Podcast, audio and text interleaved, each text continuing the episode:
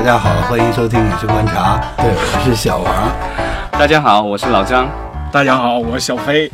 也是非常荣幸的一头一尾参加了今年韩国电影在北京甚至中国两个非常重要的那个交流活动吧。年初的时候是上北大看了金基德的代表作《冬去春来又一春》。然后也聆听了他的那个讲座，还有他的制片人讲述他怎么样创作做小成本的独立电影，都在韩国那个商业电影非常好的条件下。OK，一看，然后小飞就是九零后啊，在我看来，金基德代表作绝对不是《冬去春来又一春》呐，肯定是《漂流浴室》，你知道吗？难道不是摩比乌斯吗？是吧？关关你都是跳跳进的是吧？不是那个不是摩比乌斯吗？不是啊，哎，完了，透露年龄了，我是不是真的很老？对，就是早期的在在互联网上传播比较广泛的这个。电影。我记得当时我听说这部电影还不是通过一个说电影电影杂志或者什么东西，是是我国有个踢球的，我记不住叫什么名了，国家队的一队员说他最喜欢的电影是《漂流浴室》，然后我去找半天啥是《漂流浴室》，怎么是韩国电影，还金基德？然后浴是哪个浴呢？哎呀。就你说，你猜呢？对这个事儿就大家猜了，然后接着说，然后也是周五也非常荣幸的，就是得到了那个看电影俱乐部的送的一张票，去看了柳生完导演的新作，就是这部是可以说名字的，是叫《军舰岛》。军舰岛就讲述了一伙一群韩国劳工被骗到了日本长崎附近的。应该是长期外海的一个端岛的地方，那个地方是形状是像军舰，就被称为军舰岛。嗯，他们在那个端岛上，就是备受日本帝国主义的压迫，然后被迫去采煤进行采煤作业，然后付出很大代价。当然，历史真相是这些人和更多的中国劳工一起，都最后都不幸离世了。嗯，但是毕竟是我们。电影嘛，就要给人希望嘛，所以最后也是设计了一个胜利大逃亡的啊，嗯，没有手撕，基本拿刀去砍的，拿刀砍的啊，就设计了一个就是胜利大逃亡结局。对于那个柳导演来说，可能我觉得还是他的前作《柏林》相对来说比较好，或者翻译成《蝶变柏林》，那个就是柏林，它是属于是那个南朝鲜情报院，就是韩国情报院。他派驻柏林的一个超级间谍，然后他们就去追捕着一样来自于他们北边那个国家也很厉害的一个超级间谍，然后通过这个事情发生了很多恩怨情仇，然后就算是一个政治惊悚加动作片吧。然后最后当然是韩国电影嘛，还得要是黑个政府是我们伟大的光辉传统嘛。最后黑了一下政府，然后弄得一下比较黑色幽默，然后比较阴暗，就结束了。嗯，这个电影还是有很多问题，但是如果把它作为一个抗日神片来说，基本上。我们国家就不用再拍任何的那种抗日手撕鬼子啊，或者什么伟大的抗战片，或者是我这个娘子军传奇，我穿越回去打鬼子。这回咱不是手撕了，咱是那个要玄幻穿越回去打，穿越回去打，你就真不行了。你的那个脑洞啊，你的想象力，你的特效和演员表演，就的确是落后于韩国人太久了。咱们之所以聊这个，是因为对吧？最近限韩令似乎有所松动了。嗯，刚感觉到，嗯，对，中韩之间的文化交流又重新开始了。没错，大型的两万人、两万五千人以上的这个演唱会啊之类的大型活动是可以放开了，已经，对吧？嗯，这个还是一个进步吧。之前也是一些韩国的演艺界人士偷摸的到中国来偷摸发点财，也是正常的。比如那个今年那个韩国 TVN 有一部非常热的剧，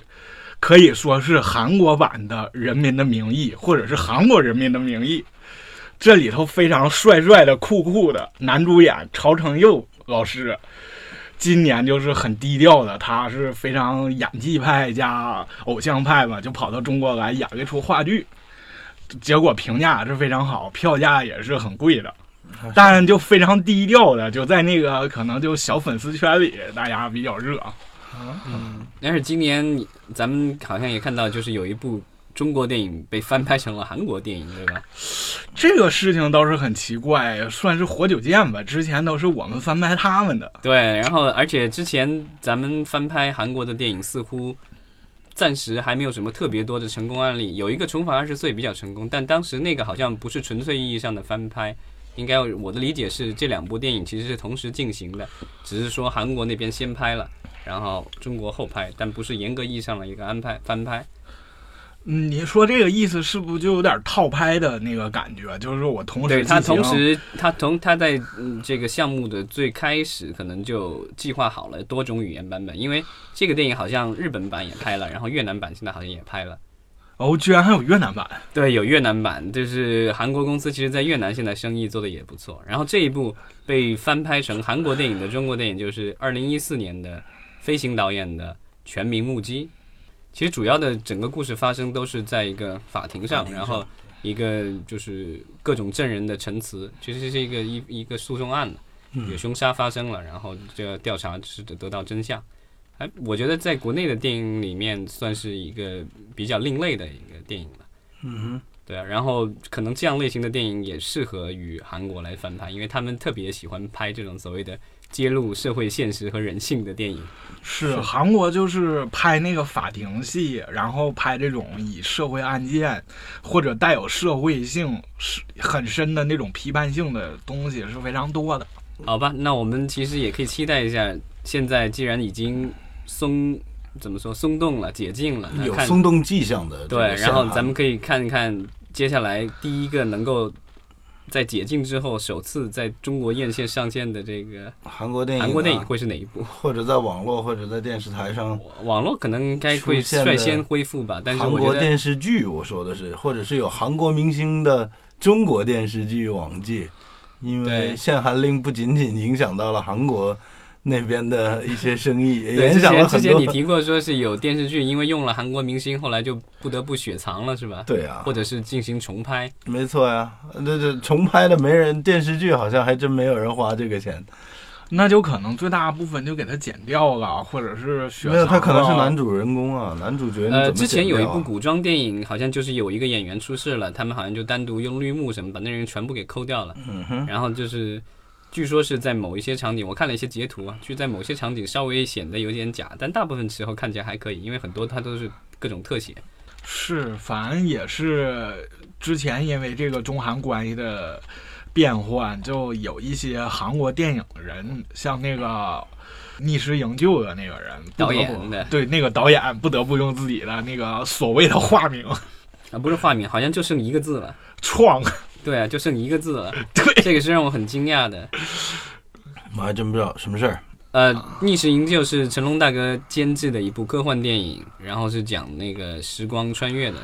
杨幂是个韩国人，对杨幂，杨幂是主演，还有霍霍建华。嗯，然后这个科科幻电影是国内比较少的这种题材的。然后里面其实有一些一部分的韩国演员，然后导演是韩国人，然后拍好像也是在韩国拍的。